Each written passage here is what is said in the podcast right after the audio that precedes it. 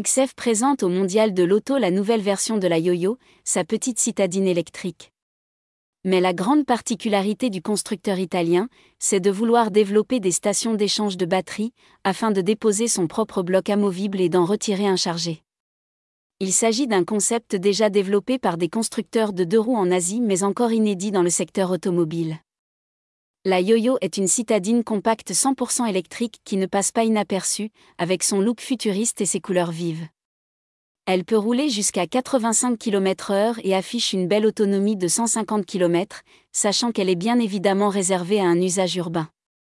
À noter qu'elle peut être utilisée par n'importe quel titulaire d'un permis B1 à partir de 16 ans.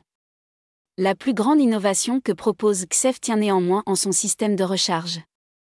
S'il est évidemment possible de recharger sa batterie depuis une borne publique ou une prise domestique, il est aussi envisagé de l'échanger contre un modèle chargé. XEV souhaite ainsi développer un réseau de stations pour que ses clients puissent remplacer facilement et rapidement leur batterie. Dans ce cas, quelques minutes suffisent pour bénéficier d'une nouvelle batterie entièrement chargée et prête à l'emploi.